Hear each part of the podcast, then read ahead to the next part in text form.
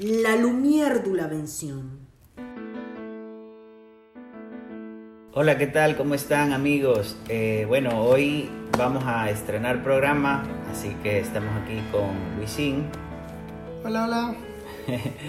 y vamos a empezar esta serie de capítulos donde vamos a estar eh, viendo curiosidades de los hermanos Lumière.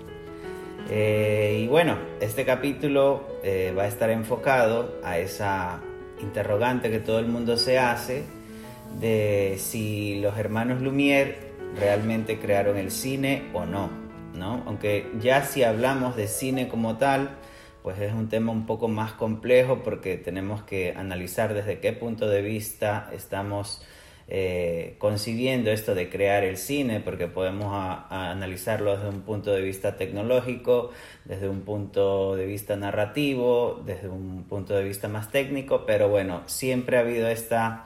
No, vamos a indagar tanto eso, así que vamos a hablar más bien de eh, si el aporte que hicieron los Lumière fue realmente un invento o fue más bien una intervención. Claro, eh, muchos dicen que los Lumière no inventaron nada en sí. Lo que hicieron fue unir aparatos ya inventados y crear algo nuevo. Correcto, es prácticamente una recopilación de, inventos ya creados, ¿no? Entonces, en el capítulo de hoy lo que queremos es eh, reconocer los inventos o eh, las teorías que ellos recopilaron para crear el cinematógrafo, que ya todos sabemos que fue creado por los Lumière. Eh, uno de los primeros inventos eh, sería ¿cuál, Luisín? Eh, tenemos lo que es la fotografía, la película flexible. Este es el soporte indispensable en donde guardamos nuestro archivo, o sea, la película en sí. Es el registro de la película. Esta fue concebida por el fotógrafo George Eastman, Eastman, Eastman, que le ideó con el fin de utilizarla en su Kodaks. Así es. Eh, como ya sabemos, George Eastman, que es el, fundador de la Kodak, creó este soporte eh, flexible eh, de celuloide, que es donde prácticamente registramos nuestras imágenes, ¿no? Entonces, ya analizando este punto, ya sabemos que había un material sensible, que era flexible con el que se podía eh, registrar imágenes, ¿no? Entonces esto no es nada novedoso al cinematógrafo, sino simplemente es uno de los, de los procesos que está incluido dentro de este invento, ¿no? Eh, Tenemos otro, como lo que es la proyección. Esto fue gracias a la linterna mágica. Eh, este invento fue a partir del siglo XVII. Se basa en el diseño de la cámara oscura. Este fue inventado por quién? Por Christian Huygens. Eh, espero haberlo pronunciado bien.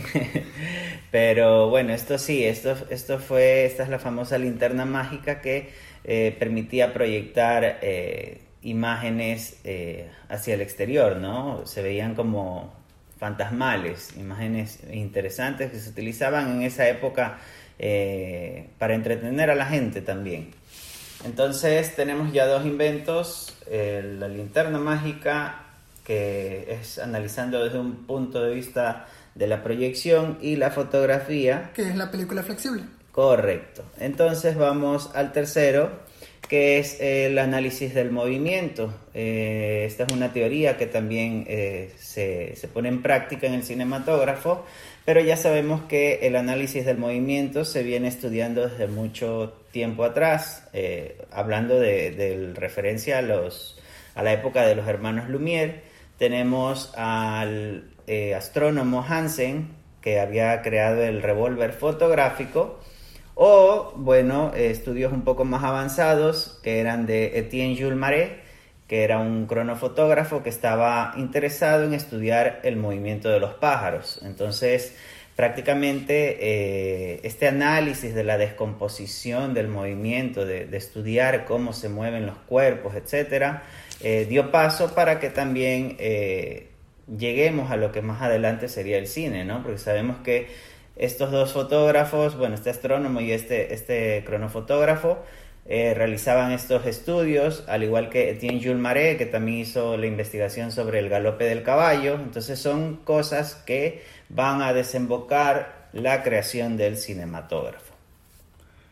Tenemos el otro, eh, gracias a Edison, tenemos el kinetoscopio. Este nos ayudó con la síntesis del movimiento. ¿En qué consistía el kinetoscopio?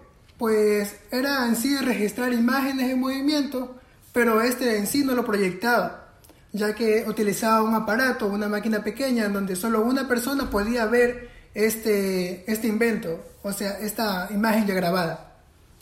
Eh, ¿Cómo lo hacía? Utilizaba eh, fotogramas que tenían ocho orificios en donde un aparato hacía que esto se moviera y por lo tanto hubiera movimiento. Correcto, entonces, bueno, hemos analizado estos cuatro puntos, eh, ahora tenemos que conversar un poco sobre la, lo que cada uno piensa.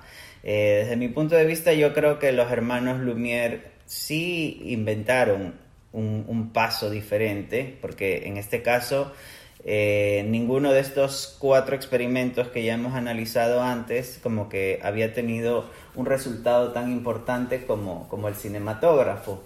Eh, de hecho, lo que más, el, toque que le dio como que importancia a esto fue el que Louis Lumière le haya adecuado una excéntrica, ¿no? La excéntrica es este, este aparato que permite que la película eh, circule constantemente, esto, ¿no? Esto era utilizado en las máquinas de coser. Correcto. Eh, claro, y lo que hacía era así, una bobina que era para que una persona esté dándole, dándole la bobina para que éste tenga un movimiento. Exactamente, entonces lo que hizo fue tener estos, estas cuatro bases que, de las cuales ya hemos hablado, y simplemente acoplarle este nuevo mecanismo, ¿no? Para que todo sea como más fluido, ¿no? Y obviamente gracias a eso nosotros podemos disfrutar de, del cinematógrafo, el cual se fue desarrollando ya poco a poco, mejorando y, prácticamente es lo que más se parece al cine que, vemos ahora en la actualidad, ¿no? Ya no desde una caja como lo hizo Edison, sino que ya lo vemos proyectado en una sala, ¿no? Ya sea en un cine, en un auditorio, eh, donde nosotros querramos. Entonces, bueno, con eso nosotros vamos a dar cierre a este primer capítulo. Espero que les haya gustado esta intervención y nos vemos en la siguiente, en la siguiente oportunidad, que va a ser muy, muy pronto. Así que un saludo por mi parte. Luisín, ¿quieres acotar algo más? No, espero que les haya gustado. Eh, gracias por escucharnos. Bye.